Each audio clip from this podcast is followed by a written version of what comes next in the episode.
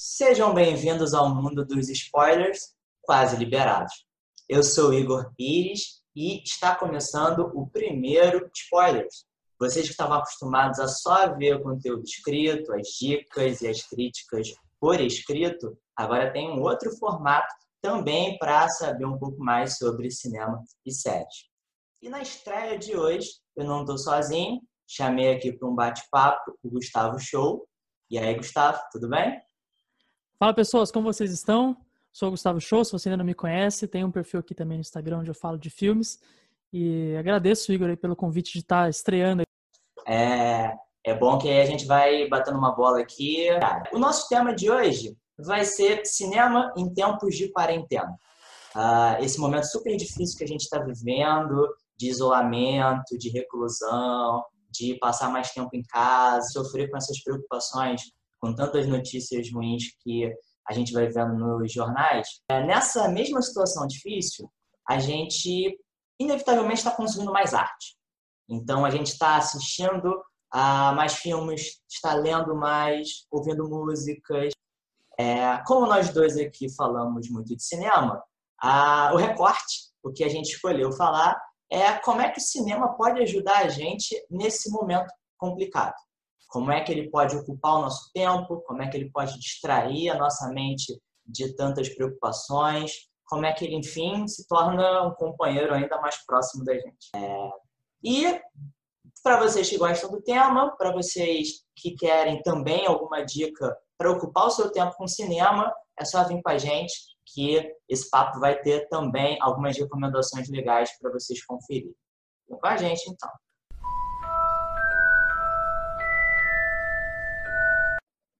Então, galera, começando de fato, é... primeiro vou passar a bola para o Gustavo poder fazer um jabá dele, fazer uma propaganda, porque ele já gravou alguns vídeos sobre os impactos da quarentena no mundo do cinema, é... com uma pegada, com uma é, abordagem diferente do que a gente vai fazer aqui. Bom, vou fazer um jabazão meu aqui também, de onde eu trabalho, mas bem no começo, já no começo da, da pandemia, lá para março, logo depois de que foi anunciado, foi categorizado mesmo como pandemia, a situação já estava um pouco feia na Itália, é, no Irã. Então, nessa altura da pandemia, eu gravei um vídeo falando sobre como que isso estava impactando o calendário de produções, estreias no cinema. Nessa altura do campeonato, Igor, para você ter ideia, como era, como faz pouco tempo em tempo assim de calendário, mas faz muito tempo em termos de pandemia, né? Uh, nessa época a gente ainda cogitava ter Cannes, ainda cogitava ter festivais no final do ano, ainda é, não passava pela nossa cabeça que tudo ia mudar tão rápido. Então eu me foquei na questão das bilheterias, dos atrasos nas produções e principalmente das mudanças de calendário. Foi na época que Um Lugar Silencioso 2 já tinha ficado sem data, Velozes e Furiosos já tinha mudado para o ano que vem. E aí eu gravei mais um, três dias antes de ser decretada a quarentena aqui no Brasil, falando justamente da dificuldade que a gente ia ter de encaixar todos esses filmes em datas de estreia depois, porque acumularam-se muitas estreias. Eu acho que hoje a gente está com mais de 70 filmes acumulados que não estrearam no cinema, esperando uma data para retornar, para estrear nos, nos cinemas, é, que não vai ser tão cedo. Então, eu fiz essa abordagem mais pro lado da, da, da, coisa econômica, da socioeconômica dos estúdios, como eles estavam lidando com isso. E também teve um episódio do podcast da Cinematologia, que eu faço parte também, aqui é o Chabazão dentro do trabalho. A gente gravou um podcast da cinematologia falando sobre os efeitos da quarentena no mundo do cinema de uma maneira bem ampla, falando de números. Daí tem lá tudo detalhado, como cada estúdio está lidando com cada estreia, quais são as principais estratégias que eles estão adotando, as tretas de distribuidoras, cinemas e estúdios que está rolando agora. Então, se você quiser saber essa parte mais burocrática de como a quarentena está afetando a indústria, recomendo esses vídeos que já estão no meu canal, por mais que já estejam desatualizados por conta da, do avanço da pandemia, mas acho que vale a pena você dar uma olhada, porque lá está a origem do problema. E ouve o podcast da Cinematologia, tem no Spotify, tem nas plataformas de podcast para você ouvir, onde a gente detalha mais essa parte burocrática da quarentena. É, e é legal que a gente foi descobrindo aos poucos também, né? O quanto o cinema seria afetado. É, como você falou, no início era mais a sensação de que alguns filmes seriam adiados, de que o calendário ia ser ajustado e depois de algum tempo ele iria se remodelando. Mas, na verdade, né, o buraco era mais embaixo, né? É, nós vamos falar um pouco, e aí a gente dividiu aqui quatro categorias, quatro momentos, é, quatro formas de ver o cinema nos ajudando a lidar com esse período da quarentena. De alguma forma, aliviar um pouco as tensões que a gente está vivendo. É, acabar é impossível, né? mas pelo menos ele se torna é, algo ainda mais útil para a nossa vida. É, e a primeira coisa que a gente pensou, e que talvez seja aqui assim, mais rapidamente chega na nossa cabeça, é que o cinema pode nos fazer passar por outras sensações mais positivas, mais entusiasmantes, e assim reduzir um pouco as tensões do mundo lá fora. É, então a gente até selecionou alguns filmes aqui que são aqueles good vibes, aqueles filmes que vão passar uma mensagem positiva, uma mensagem é, legal para quem está assistindo e que vai deixar a gente mais reconfortado depois que o filme termina. É, isso tem muito a ver com o como o cinema provoca na gente uma experiência emocional. Né? O quanto a gente, quando começa a assistir a um filme, nem imagina o quanto vai se envolver com ele, o quanto vai torcer para o protagonista, o quanto pode se emocionar, chorar, rir. E é, e é sempre importante a gente falar que isso pode acontecer de maneiras diferentes. Pode ser por causa de uma música que foi encaixada ali no momento perfeito, pode ser porque é, teve uma atuação maravilhosa que o ator ali jogou toda a emoção para a plateia.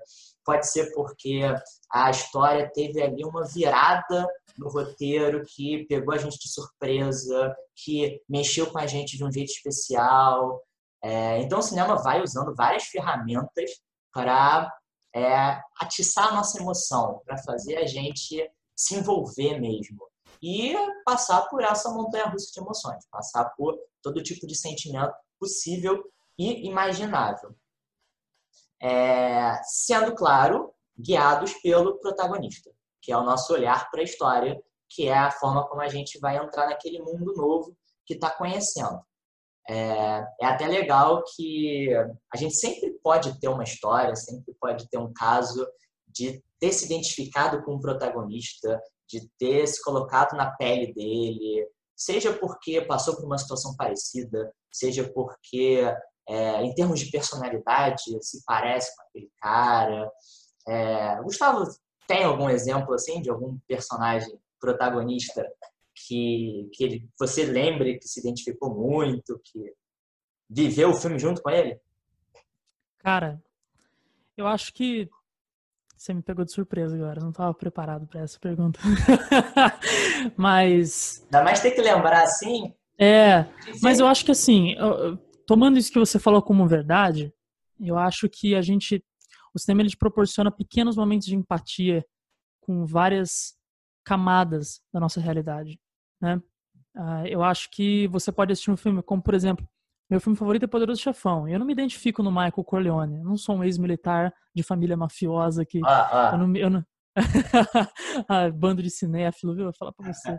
Tudo combinado, viu? Isso aqui é tudo marmelado. Eu que falei pra ele, ó, vai com a camisa do Poderoso Chefão na gravação. Sacanagem. O figurino foi separado especialmente Mas, ao mesmo tempo que eu não me identifico com o Michael, o personagem por completo do Michael, eu me identifico com, com as escolhas que ele tem que fazer. Então, poxa, o filme é muito sobre escolhas. Eu tenho que fazer a coisa certa, mesmo que isso vá custar a minha liberdade, isso vai custar eu ficar longe da minha família, e isso vai custar uma mudança de vida para ele no futuro completa, né? Então, eu acho que tem pequenos pontos de tangência com o cinema, que eu acho que isso faz a gente gostar dos filmes, isso faz a gente se identificar com os protagonistas, talvez não com uma visão que englobe ele por inteiro, mas às vezes num romance você se identifica com como ele se relaciona com a mulher, você fala assim, poxa, esse cara é meio bobo, atrapalhado, pô, talvez me pareça com esse cara. Ou, poxa vida, nesse filme tem uma coisa super moral, super ética, é, densa e profunda que eu me identifico com isso, com esses dilemas, com esses problemas. Então, acho que o cinema é legal por isso. Eu, pelo menos, gosto de encarar como esses pontos de tangência com os protagonistas, com as histórias, em que a gente vai trazendo isso para nossa vida, aplicando para nossa vida e trazendo isso para nossa experiência pessoal, né?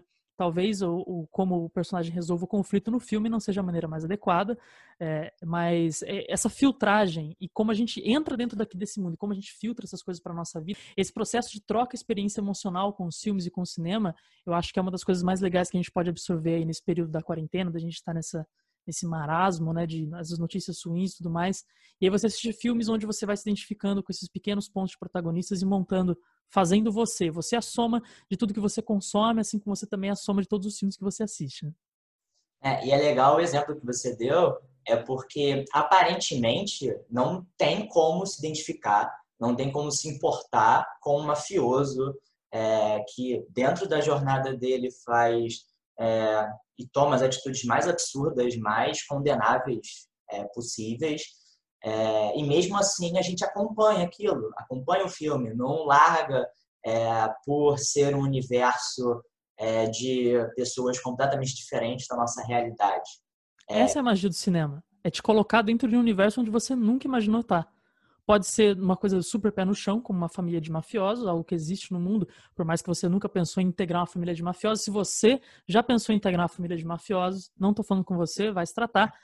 Mas desde isso até, por exemplo, Avatar, que é um mundo completamente ficcional, fantasioso, mas que tem uma imersão absurda, seja por recursos visuais, seja por pela, pela tecnologia empregada na parada que te coloca dentro do, do mundo que você nunca imaginou estar.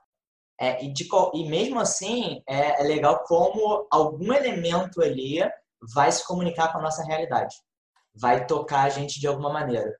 É, pode ser a questão familiar, de como você vai se relacionar com a sua é, esposa, com seu pai, com seus irmãos, é, no caso do Poderoso Chefão, no caso do Avatar, como você vai lidar com o diferente, como é. que você vai interagir com o mundo que também precisa ser preservado, é, quanto nós podemos é, acabar destruindo algo pela falta de proteção, pela, pela falta de cuidado. Então, é, é, tão, é tão legal, tão mágico como é que o cinema é, se afasta e se aproxima da gente. Né? É, Exatamente. E com isso ele também vai entregando vários tipos de mensagens para a gente.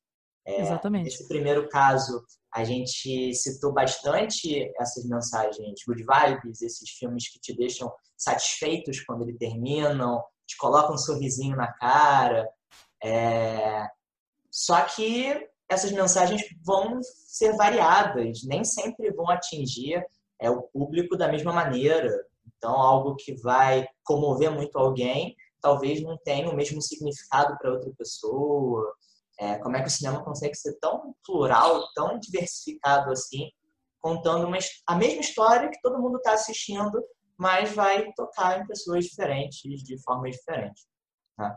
Eu, eu bato muito nessa tecla de que às vezes chegam as perguntas para mim do tipo assim, Gustavo, eu queria aprender mais de cinema, eu tô afim de aprender sobre fotografia, sobre mise-en-scène, sobre e aí o cara, às vezes, quer ler André Bazin e fala: Cara, eu acho que muita gente, muita gente mesmo poderia começar a olhar mais para filmes e querer entender mais de cinema, entendendo o que os filmes querem dizer.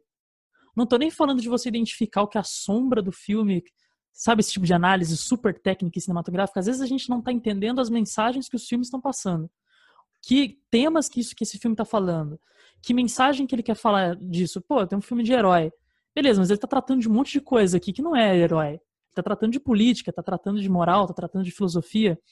É, eu acho que a gente falha em entender a própria mensagem dos filmes à nossa volta. A gente consome, consome, consome, se preocupa às vezes em achar que entender cinema, entender lá a luz moldada também é, mas eu acho que a gente peca no essencial. Às vezes a gente assiste filmes e nem sabe do que eles estão falando. Né? Eu acho que o mais importante é quando você. E o ponto da empatia, que é esse ponto de você se identificar com o personagem e aí se sentir é, ter prazer no final da história, quando ele completa a jornada dele, né? E você fala, pô, tô bem agora que esse personagem tá bem. É, é, é entrar de cabeça nisso e entender o que ele tá falando com você. Porque se você entrou de cabeça nisso, você teve empatia com essa história e gosta dessa história, tem muita coisa ali que está se aplicando a você diretamente. Em uma camada profunda mesmo. E é interessante que a gente consiga entender isso, refletir sobre isso para poder discutir, né? Às vezes é, é justamente isso, né? Não é só sobre como o jogo de câmeras trabalha com a gente, mas é só entender mesmo o tema do filme. Às vezes tem um monte de filme tão bonito, tão simples, falando de coisas maravilhosas com a gente, e a gente está super preocupado com, nossa, com técnica, que se eu não entender como que funciona o figurino do filme, eu não vou entender a cena por completo. É, eu acho que às vezes a gente perde de vista a beleza das coisas simples, de se conectar com histórias bonitas no cinema por causa disso. E aí a gente acaba ficando assim numa análise muito impessoal, né? Ah, como é que a câmera se movimentou aqui e o que, que ela causou? Tá, isso é importante, mas se você se restringir só a isso, você está deixando de analisar, de considerar outras coisas, né? É, você está simplesmente. E aí, muitas vezes acontece isso, né? Você está simplesmente querendo mostrar para quem vai te assistir, quem vai, quem vai ler o que você escreveu, olha como eu sei nomes técnicos, olha o quanto de leitura eu já tenho, olha os termos difíceis que eu coloco aqui. É, e muita coisa legal que poderia ser discutida, que poderia ser é, valorizada, acaba ficando de lado. Né? Porque é. quando a gente está assistindo ao filme, e depois se a gente vai criticar ele, é, acima de tudo, a gente diz se ele é bom ou não, se ele marcou a gente ou não, primeiro pelo impacto que ele teve na gente, né? Pela experiência emocional que ele mostrou pra gente, que ele apresentou pra gente. Depois Exatamente. a gente vai tentar entender por como isso foi feito, como isso foi construído, é, que ponto ou outro foi mais decisivo para gerar essa emoção. Mas primeiro a gente reage, né? A gente reage, é. a gente chora, a gente sente medo, a gente fica feliz. E aí depois vem né, os elementos que foram usados para gerar esse objetivo. A gente também pode dar alguns exemplos é, de filmes que até o pessoal que precisa mesmo se sentir um pouco mais é, feliz, talvez não seja a palavra mais apropriada, mas talvez feliz, é, talvez. Tem uma experiência é... legal. Mas já alivia. É, que tem uma experiência legal e, e prazerosa né, durante algum tempo. É, eu já jogo aqui o primeiro filme que, que pode trazer uma mensagem edificante, uma mensagem good vibe, como a gente está descrevendo aqui, que é o As Vantagens de Ser Invisível. É, os filmes que a gente vai indicar aqui é, são de mais fácil acesso. Tá? A gente vai sempre procurar citar para vocês alguns filmes que vocês podem encontrar pelos streamings afora aí. É, o As Vantagens de Ser Invisível até revi há pouco tempo. É, eu acho que ele é muito aquele, aquela história clássica do ah, o garoto que não se encaixa bem num lugar novo, ele já tem os problemas é, pessoais dele. Filme de jovem, Igor.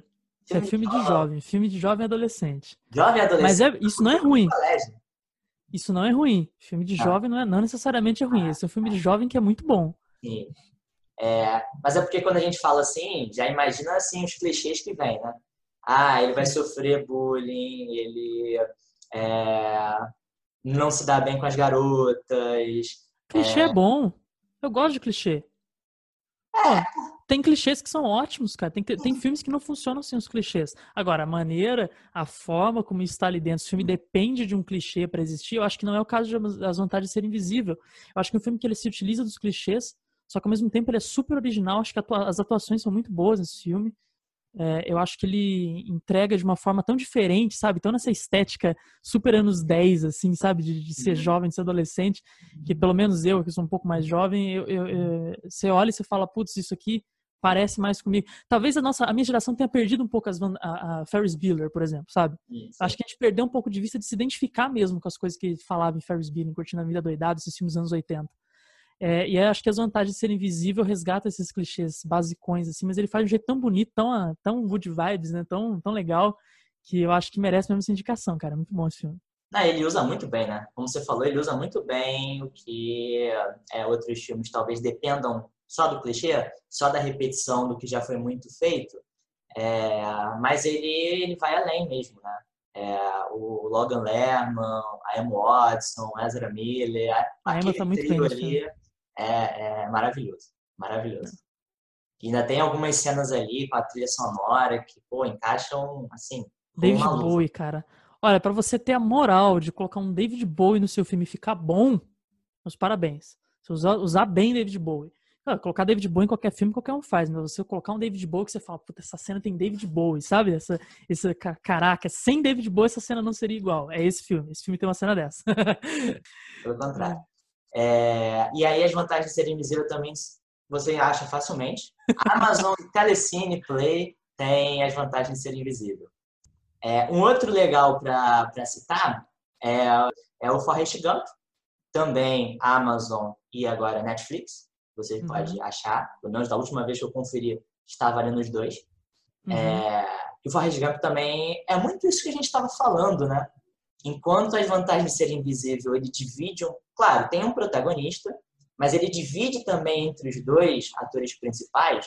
O Forrest Gump é a história do protagonista, é a história do Forrest Gump e é aquilo que a gente estava falando de se colocar no lugar dele, torcer por ele, se identificar com ele é, e correr junto com ele também.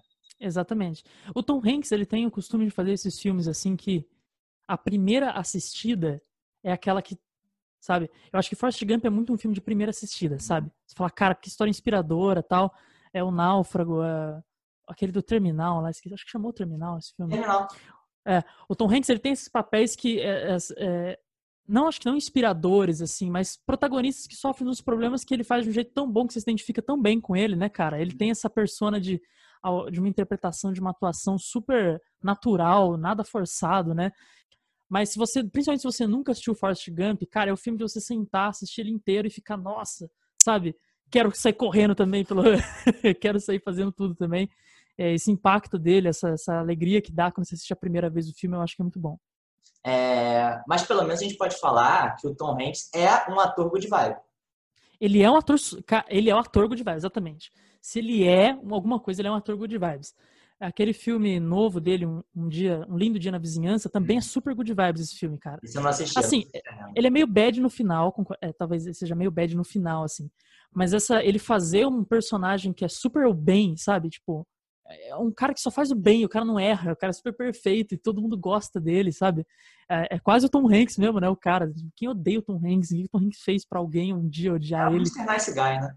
É o Mr. Nice Guy, cara. Eu, eu, eu, gosto dos filmes com ele por causa disso. Eu sei que eu vou chegar e vou ter essa interpretação super pé no chão, mesmo nos filmes mais sérios deles, tipo. Como que é o do navio? Dos escravos lá. O Capitão Phillips? Capitão Phillips, do, dos, dos, dos, piratas lá, né? Hum. É, é uma atuação mais pé no chão, né? Mais um filme mais tenso. Mas eu sei que eu vou chegar no filme do Tom Hanks e encontrar essa, sabe, essa, assim, pô, é o Tom Hanks, sabe? Tem essa, essa coisa assim com ele, dele ser esse cara super natural, super good vibes, assim. Eu acho legal pra caramba isso. Ah, ele criou um nome, assim, que é, carrega o filme, né? Às Filmografia vezes, do Tom Hanks. O filme. Recomendação. É, além do filme, além dos filmes good vibe, coloca aí um asterisco, uma observação. Tom Hanks, ator good vibe. Tom Hanks ator good vibe. E aí sai procurando vários filmes dele, né? Que aí é meio. É. Boa sorte. Certo. o cara pega um super. O cara pega Capitão é. Phillips, né? Pega Estrada para a Perdição, que ele faz um vilão. e mata a nossa teoria aqui. É.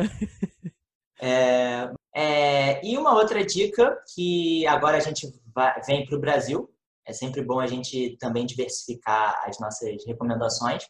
É, um que vocês podem encontrar na Netflix é o Hoje Eu Quero Voltar Sozinho. É, ele nasceu como curta-metragem, se tornou longa, uh, e o longa é, assim, maravilhoso. Maravilhoso e delicioso de, de assistir. É, é aquele tipo de filme que a gente estava falando que pode ser simples, não precisa inventar roda, revolucionar o cinema, e mesmo assim ele atinge, ele acerta em cheio. Simples sem ser simplista, né? Sim. Sem ser só aquilo. É simples, mas é aquele simples que, que aquece o coração, que você se identifica, né? Você fala, putz, essa história aqui é, sabe? Você se sente abraçado, assim, pelo filme. É, é, o filme não precisa, que nem você falou, o filme não precisa ser, nossa, um Polanski pra... Mas eu acho que esse...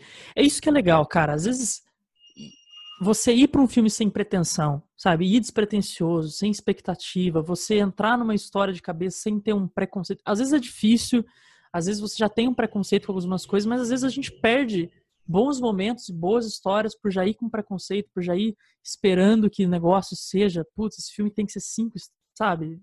E, e às vezes isso não cabe. Isso que você falou de ser um filme simples, eu acho muito interessante, tem que ressaltar isso. Filmes simples sem ser simplista, sem ser só aquilo, mas filmes simples podem ter beleza, pode ter coisas que a gente se identifique. Aliás, cara, quanta coisa bonita tem na nossa vida que é simples, que a gente dá valor, que são coisas super. Cara, cenas de entardecer, de amanhecer, tipo, é uma coisa super natural, acontece todo dia, e você captura isso da forma certa isso fica tão bonito. sabe, identificar beleza nisso, se sentir confortável com isso, né? Coisas da natureza, coisas inerentes do nosso comportamento também, né? Eu acho que, que não precisa ir tão fundo, você não precisa cavucar na metafísica do, no freudiana, sabe? É, às vezes é só uma história bonita, cara. Gente que se gosta, uma história que você se identifica, um protagonista que você se identifica, né? Às vezes é só isso que precisa para você gostar de um filme, para esse filme ter esse efeito good vibes né, na gente. É, eu acho legal o quanto o, o Hoje Eu Quero Voltar Sozinho, para quem não, não, conhece um pouco da história e, resumindo assim muito rapidamente, muito ano passando, é a história de um garoto cego que aí estuda no, num colégio, tem uma melhor amiga, e aí chega um garoto novo para estudar na sala dele, e aí, a princípio, eles ficam amigos, é, mas o protagonista começa a se sentir atraído pelo, pelo colega recém-chegado é, e fica naquela dúvida se ele tem o um amor correspondido por esse colega. É, e eu acho sensacional como é, o relacionamento homossexual entre os dois não chega nem a ser a questão do filme. Não é nem a, o conflito se eles vão terminar juntos ou não. É, é mais se o amor é correspondido. Então, algo simples também, algo que a gente encontra tranquilamente no cotidiano. Exatamente. Quem nunca passou por isso, né? Ter um amor que você não sabe se é correspondido. e, e, o lance, e o lance dele ser cego, eu, eu ainda acho que é, se comunica com a gente pelo fato de que muitas vezes a gente fica cego para quem a gente convive. É, para aquelas pessoas que talvez a gente dê muito mais importância do que elas mereceriam é, uhum. e não dá importância para outras que realmente merecem. Muito boa essa interpretação, cara. Nunca tinha parado para pensar nisso. Foi assim, não, saiu também. É? Cara, gostei de verdade dessa. Nunca tinha parado pra pensar nisso. Uma super tirada boa desse filme, cara. Agora eu preciso rever. para analisar melhor. Eu assisti uma vez só faz um tempo já. Agora eu preciso rever. Parece simples, mas aí a gente, a gente consegue tirar muita coisa dele, né? Consegue Sim. aproveitar muito sobre ele. Então, hoje eu quero voltar sozinho. Outra dica para vocês aí é o cinema brasileiro. É, além dos filmes Good Vibes, que a gente comentou um pouco agora, é, tem outros tipos de filmes que eles talvez possam incomodar alguns, talvez é, eles tragam algum tipo de reflexão que seja mais densa, um pouco mais desafiadora, porque são aqueles tipos de filmes que eles se adaptam muito a cada contexto. Então, não é incomum que a gente, passando por alguma situação muito fora do comum, é, muito fora da curva, a gente procure filmes que vão liberar algum tipo de catarse ou algum tipo de sentimento que se relaciona com o que estamos vivendo. Uh, e os filmes conseguem fazer isso, né? Os filmes eles vão ganhando novos significados à medida que o tempo passa. É, a gente assiste a um filme em determinado momento da nossa vida, em determinado momento do país, e ele tem esse tipo de significado, esse tipo de mensagem, esse tipo ele marca de alguma forma. E se a gente for ver daqui a algum tempo, anos depois, ele pode se transformar em alguma outra coisa que a gente nem esperava. É... E é legal como esses filmes entram na nossa realidade e, diferentemente da outra categoria que a gente falou, talvez eles não passem sensações tão good vibes assim. Podem ser um pouco mais reflexivas para a gente pensar é, em algo que está acontecendo de uma forma mais complexa, ou pode ser a gente experimentar uma tensão, um sentimento um pouco mais aflitivo. É, eu acho que os filmes eles acabam se comunicando também com o momento em que a gente vive, além de se comunicar com o que nós é, sentimos. E aí a gente está vivendo num período de quarentena, um período de isolamento, e aí tem alguns filmes que acabam entrando nesse tema do isolamento. Alguns mais explicitamente, outros de uma forma um pouco mais sutil ou provocados por outras razões. Talvez fique ainda mais forte para a gente os exemplos que a gente vai dar dos filmes. É, se o Gustavo também quiser comentar alguma coisa sobre isso. É, acho que os filmes é, que a gente selecionou, eles acabam mostrando tipos diferentes de isolamento. Alguns mais tradicionais, outros nem tanto. É, eu já vou lançar um aqui que eu sei que é polêmico do Gustavo não gosta. Está na Netflix e deu o que falar ultimamente, é, que é o Poço. Nossa! O Poço é aquele isolamento tradicional porque é uma das primeiras formas de isolamento que a gente pensa. Não é, é. dentro de uma prisão, é quem está ali dentro está isolado do resto do mundo. Tá? Então, é um tipo de filme que se comunica, mesmo que de uma forma diferente, com esse momento de isolamento. E aí, talvez isso desperte algum tipo de curiosidade, talvez, em assistir filmes que retratem o que nós estamos passando. É... Eu acho que também entra nessa categoria, Igor, aqueles filmes que falam especificamente de pandemias mesmo, né? Também. Filmes de vírus, filmes de aquele contágio. Geralmente são filmes que não são muito bons, assim, mas eu acho que eles falam exatamente para o momento que a gente está vivendo. Então, é epidemia de vírus, apocalipse, né? Eu acho que se a gente esticar um pouco essa corda até o final, a gente pode até falar de um lugar silencioso, né? É você moldar a sua vida, você viver a sua vida é, baseada naquilo que está acontecendo no mundo lá fora, né? Então, poxa, eu não posso mais fazer barulho. Imagina se a gente não pudesse mais fazer barulho. A gente não pode sair de casa. É uma forma que a gente se adapta, né, para o negócio. Mas no é uma fim, restrição adaptam... que a gente também está vivendo, né? De algo Exatamente. que é cotidiano, que a gente faz sem nem pensar. E isso se torna para eles, muda completamente o estilo de vida deles e eles se adaptam a isso. Eu acho que isso conversa muito com a gente, com o que a gente fala hoje desse novo normal, né? Esse papo que a gente está tendo hoje. Já ouvi esse termo já me dá um arrepio, assim, sabe? Mas muito se fala do novo normal. E quando acabar a pandemia, a gente vai ter um novo normal. A normalização de máscara na rua, o cuidado com a higiene vai aumentar muito mais. É que gostando ou não desse termo, gostando ou não de como estão falando disso na mídia, etc., eu acho que tem um fundo de verdade nisso. A gente vai adaptar, a gente já está adaptando nossa vida muito rápido, de uma forma que a gente não estava vivendo há três meses atrás, cara.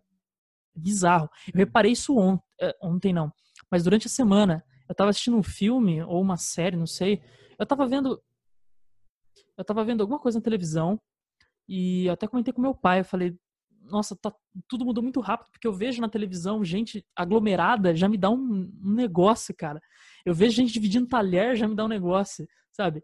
É, então, a, a, nossa vida se adaptou de uma forma muito rápida e talvez tentar projetar no entretenimento. Meu ponto é esse, meu argumento é esse talvez a gente tentar projetar no entretenimento essas mudanças, projetar no, no, no, no, que é fictício essas mudanças, façam a gente se sentir mais confortável, né? Mais, mais propenso a aceitar essas mudanças, né?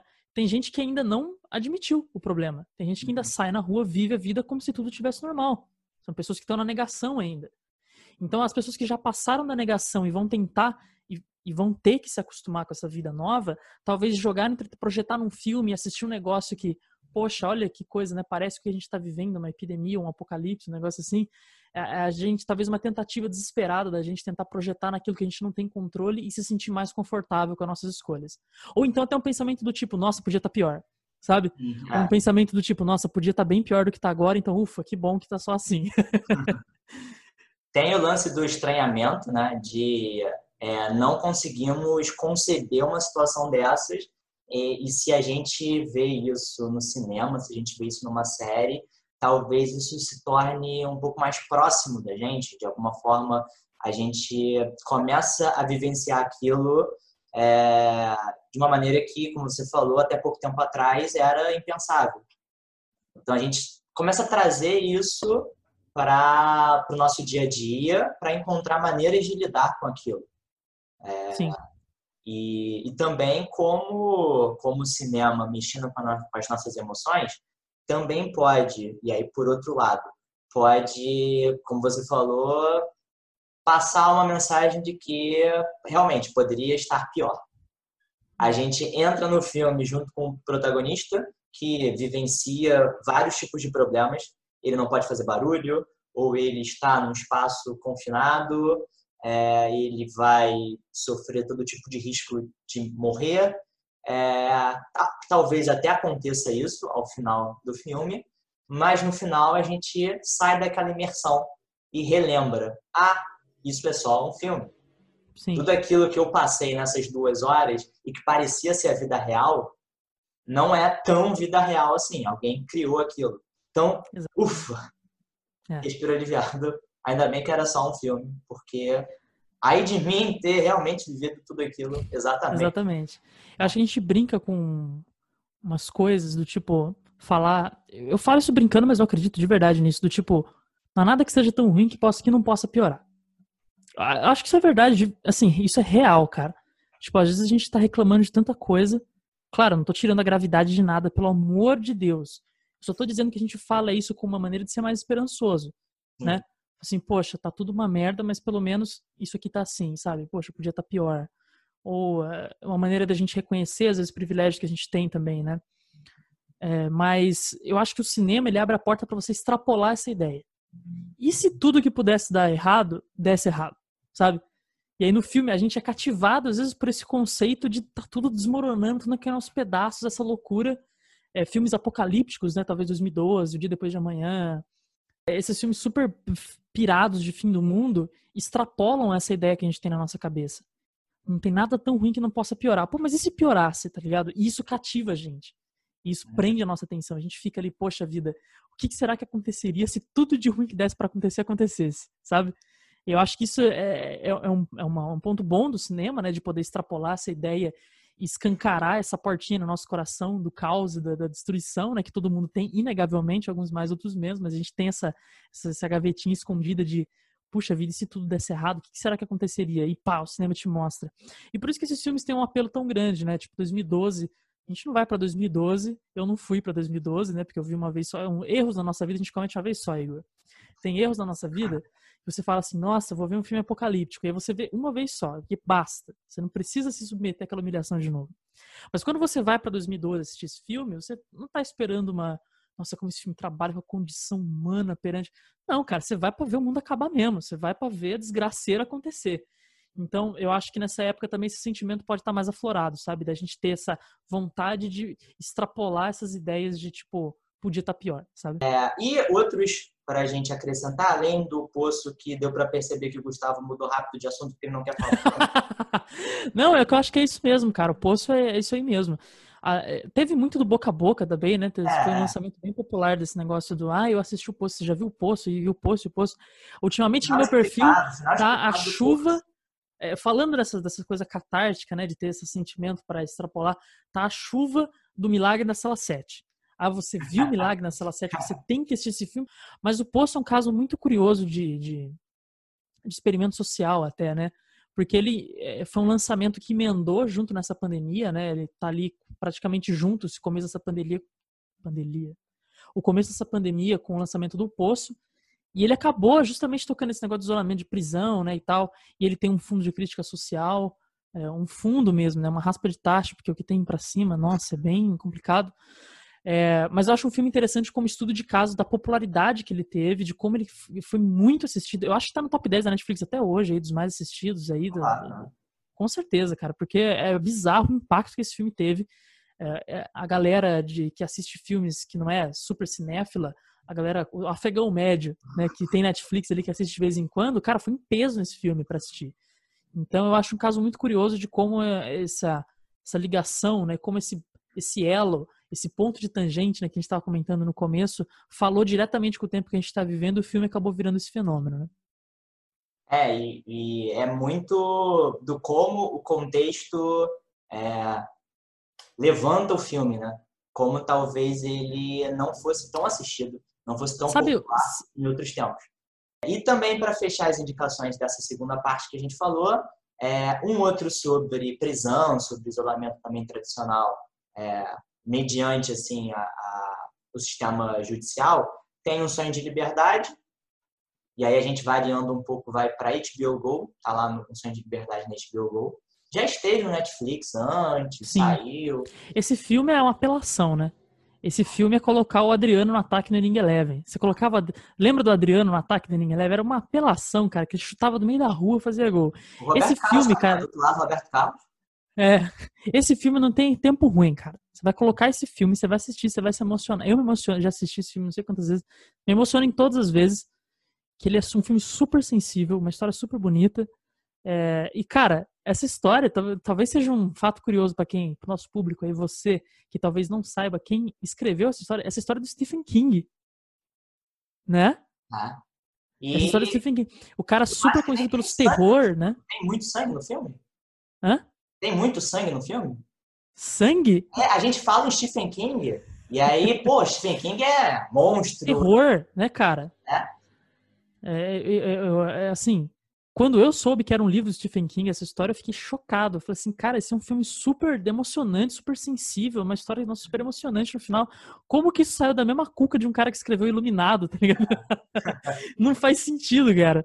Mas é um filmão realmente, esse é um coringa, cara. Carta na manga, não tem tempo ruim. Assista esse filme que, putz, ele é, além de tratar desse tema, né, da, da prisão, do isolamento, eu acho que é um filme super necessário, assim, é essencial. Você tem que assistir esse filme. Super sensível mesmo. É, e o outro, para a gente dar mais um exemplo, também é escrito pelo Stephen King, também foi escrito por ele. É, também foi um conto que nasceu dessa mente é, super. No mínimo bizarra.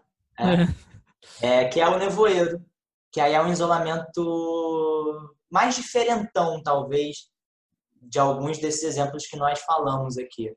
É, porque não é um isolamento que é imaginado é, e que nem cientificamente fosse o mais é, esperado.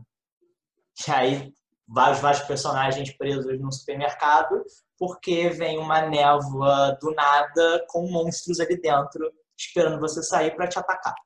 Filme de isolamento, O Terminal, Tom Hanks. Por quê? Meu país desapareceu. filme de isolamento, O Terminal. Pensa você ficar preso no aeroporto, cara. Esse filme é um filme de terror. Esse filme é um pesadelo para muita gente, inclusive eu. é, nosso desafio é citar um filme do Tom Hanks em todas as categorias que a gente separou aqui. Tom Hanks já apareceu agora pela segunda vez. É o Good Vibe, é o filme de isolamento. Cara, Náufrago também é isolamento. Aí, qual é o tipo de filme que a gente pode imaginar? Tom Hanks é o cinema. Pronto, essa é a edição do dia do vídeo. Tom Hanks é o cinema. Ai. Com essa a gente aprende uma coisa inesperada. É... Outra, outra possibilidade que a gente encontrou para o cinema nesses tempos de isolamento, de quarentena, é como a gente pode conhecer mais sobre o cinema, conhecer mais sobre outros períodos é, históricos, conhecer alguns clássicos que são considerados como muito importantes, de alguma forma marcaram a história do cinema e que, para aqueles que querem conhecer ainda mais, eles são referência, não podem é, ser assim deixados de lado. Como a gente pode, aproveitando os vários tipos de acesso que a gente tem, com streaming, com todo tipo de forma de assistir filme né, atualmente, é, como é que a gente conhece movimentos, como é que a gente conhece épocas diferentes, como a gente conhece cinematografias diferentes de outros países, não fica somente assistindo a, aos filmes hollywoodianos que chegam nas salas de cinema, como é que o cinema também pode revelar sobre cada momento histórico, como ele retrata as mudanças que foram acontecendo, de país para país, de época para época, de diretores, atores, como é que a gente conhece mais sobre a história do cinema mesmo. E como é que é, a gente cada vez mais tem um acesso maior a obras de épocas, de estilos diferentes. Como já foi bem mais difícil conseguir, e agora isso já melhorou consideravelmente. Vou falar uma coisa para você, Igor. Eu, o meu estudo de cinema, eu sou de humanas eu faço, para as pessoas que não sabem, eu meto de conhecedor de cinema aqui, mas eu faço economia. Eu estudo economia. E economia tem muita história. Eu adoro essa parte de história. E uma maneira que eu encontrei de estudar cinema bem, de ter um, um, um plano maior de como estudar cinema, é pro movimento histórico, cara. Melhor coisa que eu faço. Em vez de ficar pegando coisas muito isoladas, eu pego o movimento histórico. Então eu falo, pô, neorrealismo italiano. Pego lá, assisto os filmes. Ah, cinema novo no Brasil, pego lá, assisto os filmes, leio sobre esses filmes. Categorizar, às vezes, em momentos, períodos históricos, os filmes, e você entender. Por exemplo, você vai para Glauber Rocha lá. pô, Glauber Rocha tá dentro de um contexto todo que já vinha de antes, você tem que saber o que veio antes, o que veio depois, entender o momento histórico que tá se passando a parada, você entender, entrar de cabeça no filme, cara, é a melhor coisa. Você parar pra ver, pô, vou pegar os westerns do John Wayne. É tudo da mesma época lá, tudo da mesma década, 50, 60, mete bronca lá, você sabe exatamente o que tá acontecendo em tudo ali, né? É, que nem você falou hoje, é muito fácil ter acesso não só a esses filmes históricos, mas justamente a história do cinema qualquer tipo de Wikipédia que tu pegar aí, cara, vai te dar um panorama mínimo, básico para você conhecer sobre aquele momento, aquele filme que você vai assistir, né? É, eu acho que o conhecimento está mais fácil para você entender esses filmes, muito mais também além, claro, junto com a facilidade de você propriamente assistir os filmes, né, propriamente ditos. É, e ele acaba, ele acaba sendo uma forma bem mais prática de conhecer sobre história do cinema. Ao uhum. invés de somente procurar livros, somente procurar teoria, a gente também aprende muito vendo os filmes em si. Mesmo que a gente talvez não conheça de primeira é, aquele diretor que vai ser marcante naquela época, mas vendo vários filmes dele, você acaba percebendo, pô, esse cara fez isso aqui nesse filme, ele fez aquela, aquele, essa mesma coisa no outro filme, pô, será que ele gosta de fazer isso? Será que ele gosta desses temas? Será que ele gosta de contar a história dessa forma? Um movimento que eu acho muito interessante você fazer isso para estudar, você assistir os filmes dos diretores, dos dois principais pelo menos, e você conseguir identificar as mudanças na linguagem, é novela vague, cara. Você pegar Godard e Truffaut, você assistir esses filmes, tipo, pega uma tarde, assiste alguns filmes. Cara, é muito assim, vem muito assim, você fala, putz, cara, legal, esse movimento de câmera, câmera na mão, é, cortes, a, a, como eles trabalham a montagem e tal.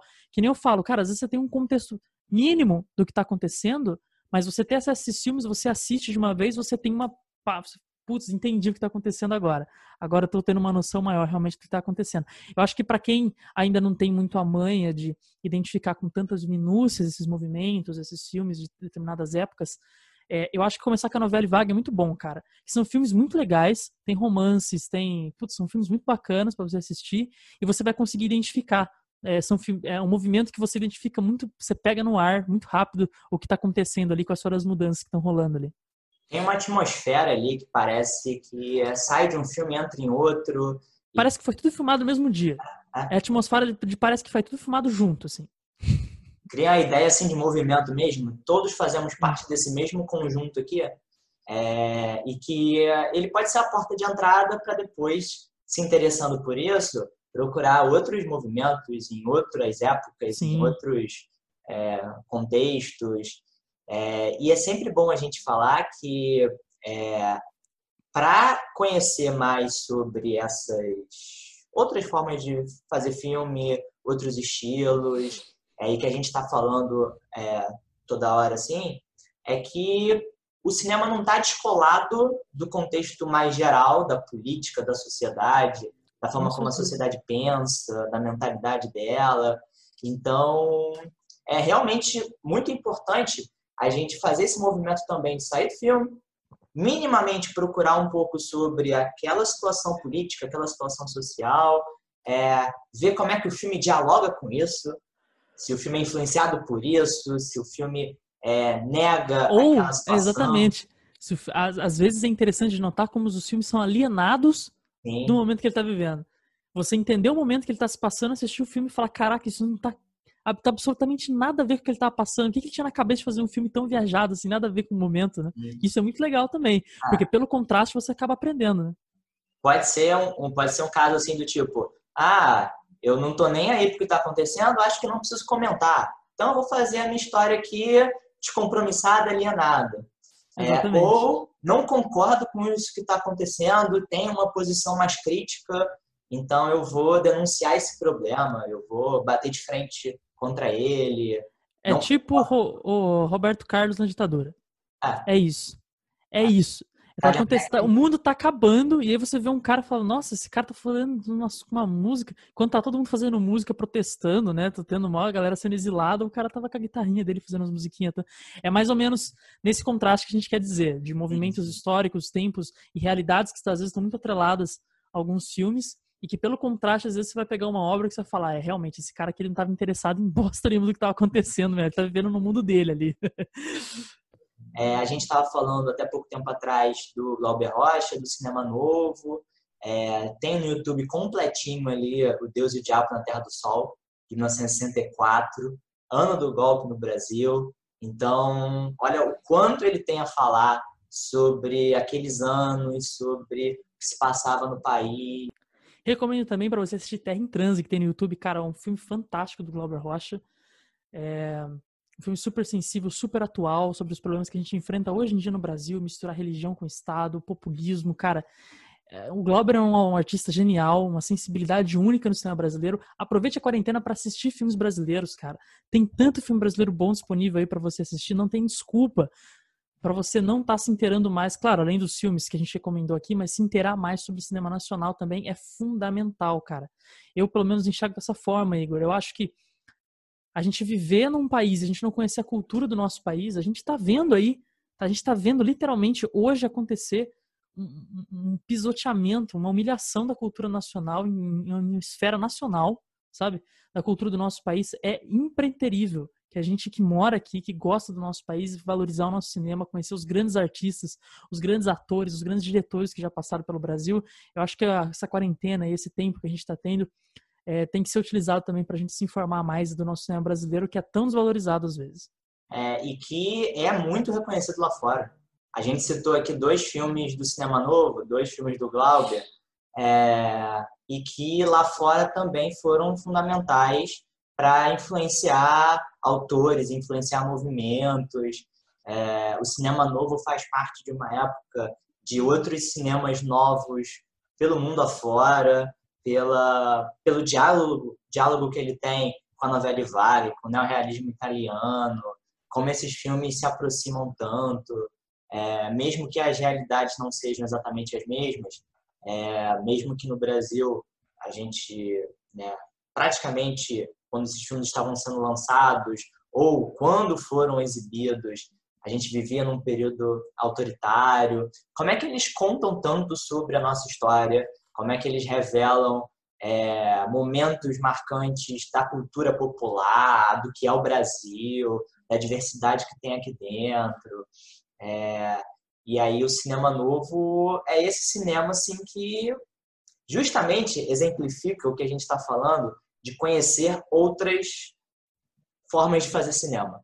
Como é que uhum. ele pegou para si, ele abraçou essa ideia de que tá chegando muito filme hollywoodiano, mas essa não é a única forma de contar a história. Não é a única forma de retratar Exatamente. É, o mundo, retratar esses personagens. Deixa eu focar a câmera em outras pessoas, em outras realidades. Deixa eu é, dispensar um pouco grandes orçamentos, porque tem outros elementos aqui que são cruciais e que devem ser também valorizados.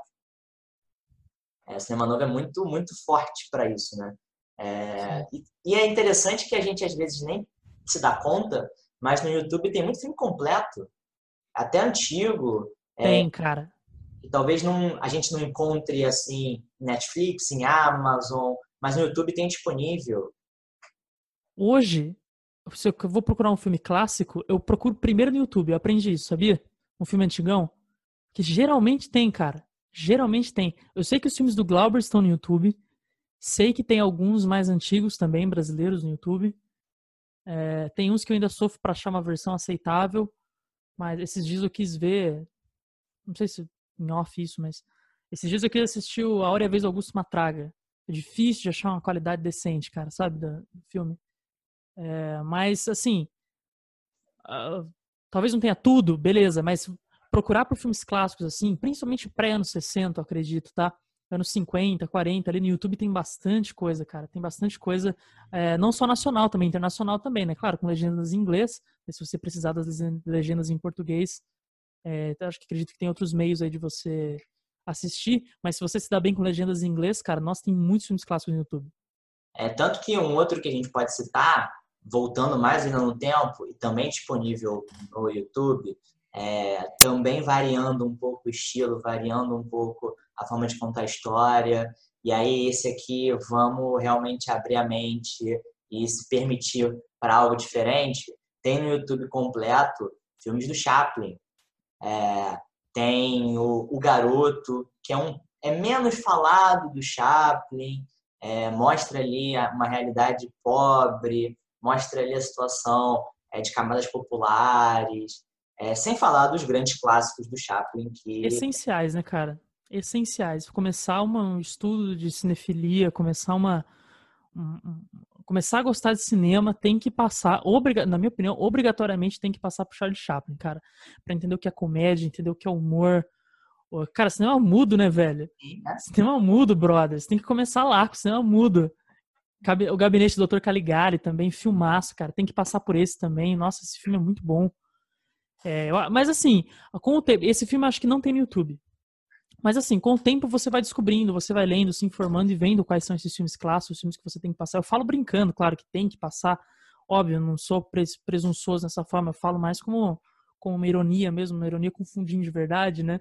É, mas cada um tem seu tempo, né? Acho que é bom falar isso também quando a gente fala de filmes clássicos eu tenho medo sempre de parecer essa aura de, de, de, elitismo, né? Puta, eu vi um filme de 1934 que você não viu. Tipo, eu acho que não é isso, sabe? Cada um vai num ritmo, cada um vai num tempo.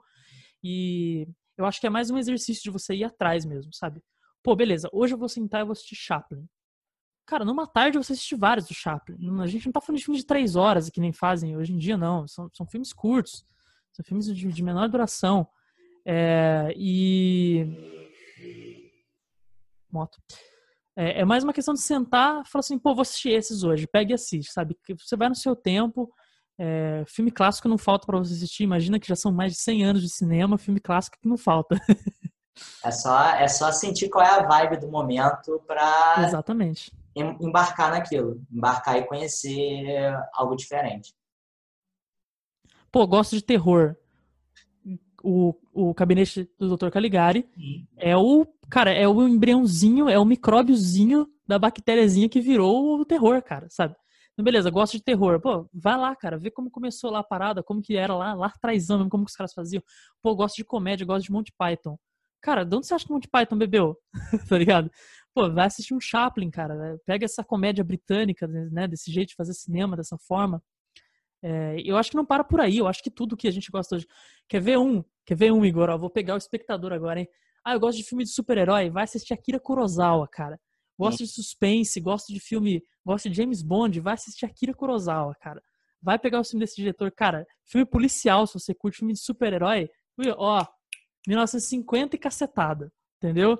Então, tudo que você gosta hoje, tudo que tem de moderno hoje, recente, hoje começou de algum lugar. Eu acho que esse que é um exercício legal pô, gosto mais de um suspense, gosto de terror, gosto de policial, gosto de, né, é, é, westerns, putz, cara, westerns beberam do Kurosawa, que depois influenciaram toda uma geração hollywoodiana aí, né, é, puta, meu, você vai longe, você vai longe. Eu acho que é um exercício bom, talvez seja começar com gêneros que você gosta e ver esse embriãozinho deles lá atrás, né?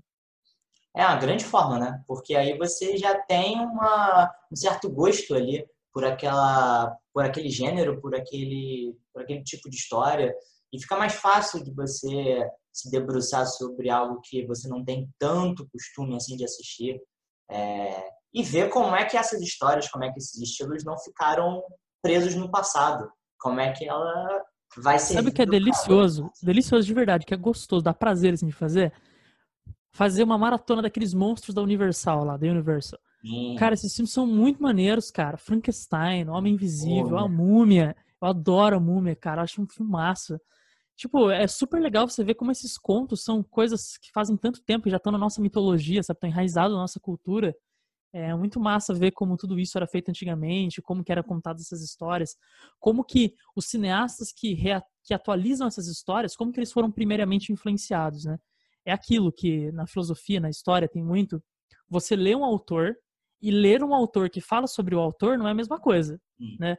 Você lê Platão e você lê alguém que fala sobre Platão, são coisas diferentes. O cara que fala sobre Platão teve um, um conceito que ele pegou da fonte original, da fonte primeira, né?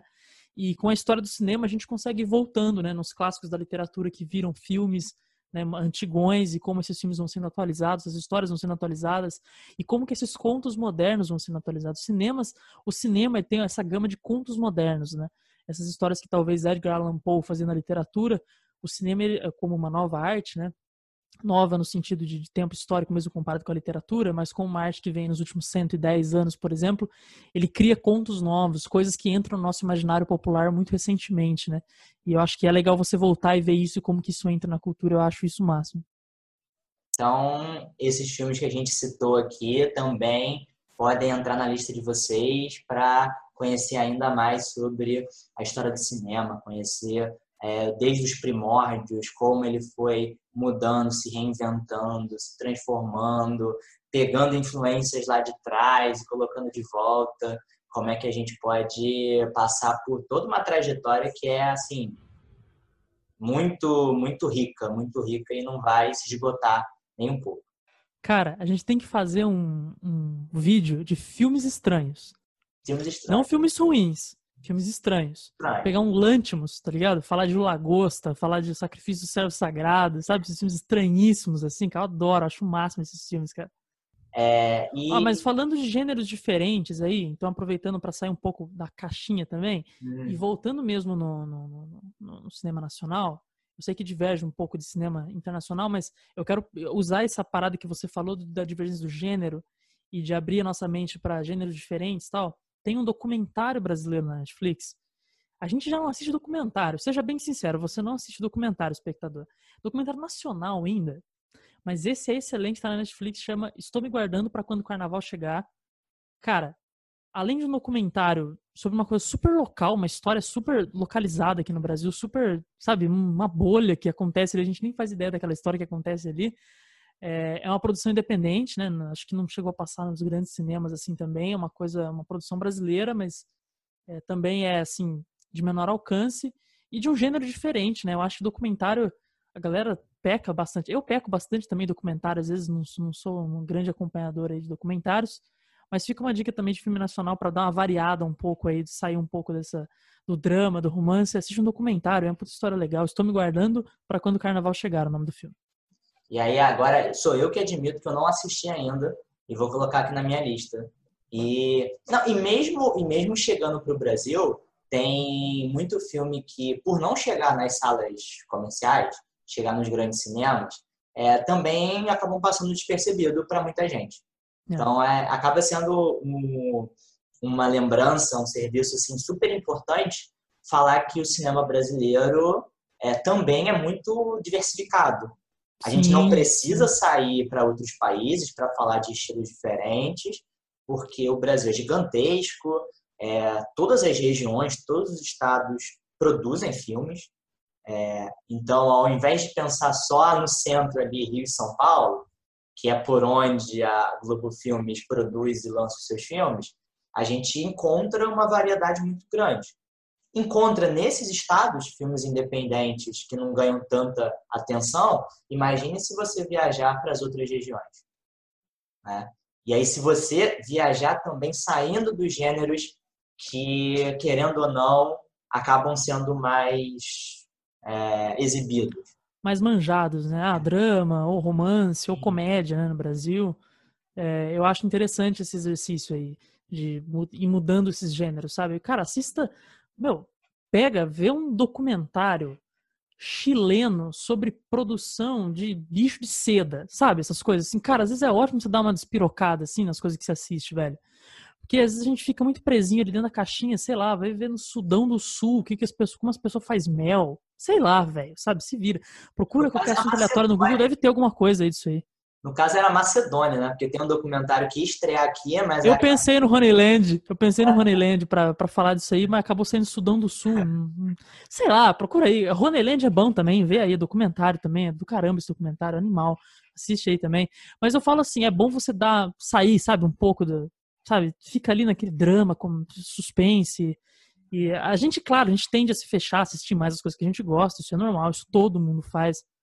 Mas de vez em quando, assim, principalmente na quarentena, né? Fazer uma coisa diferente, dar uma, né, um start em algo que você nunca fez antes. Pô, por que não dar uma despirocada? Vê lá, ver uma comédia belga. Nem sei se tem, não sei se as pessoas dão risada na Bélgica, acho que não, todo mundo triste lá, inverno, frio lá. Mas sabe, experimente coisas diferentes. Eu acho que assim como tem esse paralelo muito legal de cinema com gastronomia, de você aumentar seu paladar, as caixas de sabor na sua cabeça, quanto mais coisa você experimenta, hum. né? Putz, eu gosto de doce, só como doce. Mas eu só como Nutella e leite ninho de doce. Pô, você não vai experimentar um creme brulee, você não sabe que gosto tem, sabe? E aí você vai experimentando coisas diferentes, aumentando seu repertório. Eu acho que com o cinema é a mesma coisa. Eu acho que você não cria só seu repertório com coisas que você gosta. Eu acho que você, isso pode ter maior tamanho dentro do seu repertório, mas é muito bom você sair um pouco da sua zona de conforto. O cinema é bom para isso também. Você se desafiar, você assistir uma obra que, sei lá, cinema experimental. Pega aí, assiste, velho. Você nem sabe como que é. Vai que você gosta do negócio, você é louco e gosta do negócio, sabe? É, gêneros diferentes não falta. Variações de gêneros diferentes, países diferentes, isso não falta. O cinema é feito no mundo inteiro, né?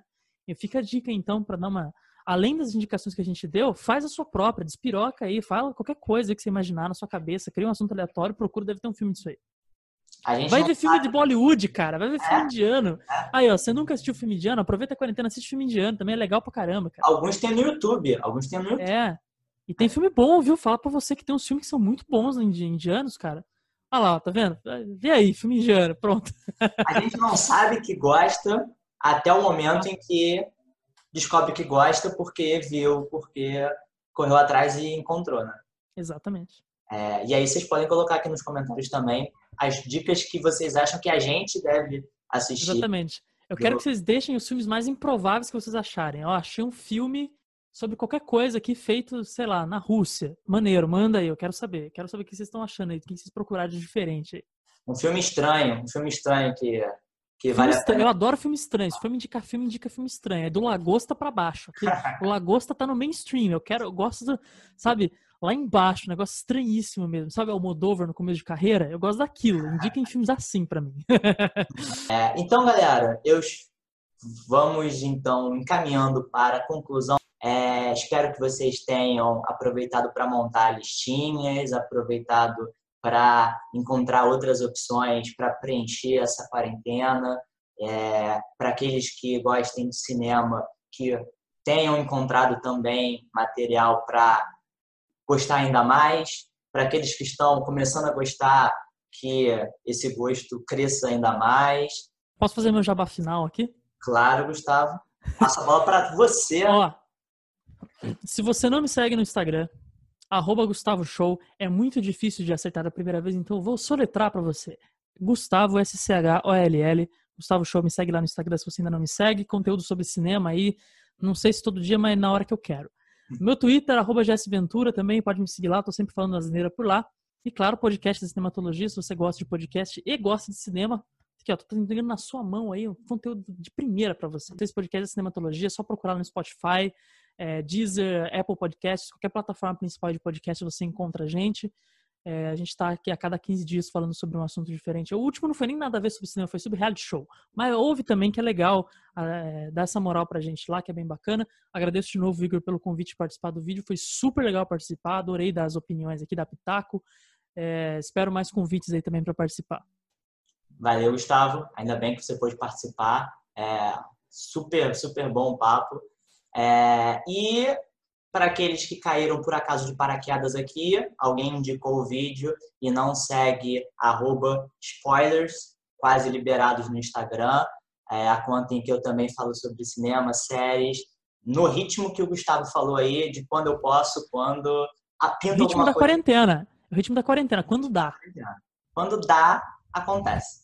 É, então, bons filmes para vocês deixem os spoilers só no título dessa conta que vocês vão seguir. Bons filmes e sem liberar spoiler, tá? Tchau, galera. Falou.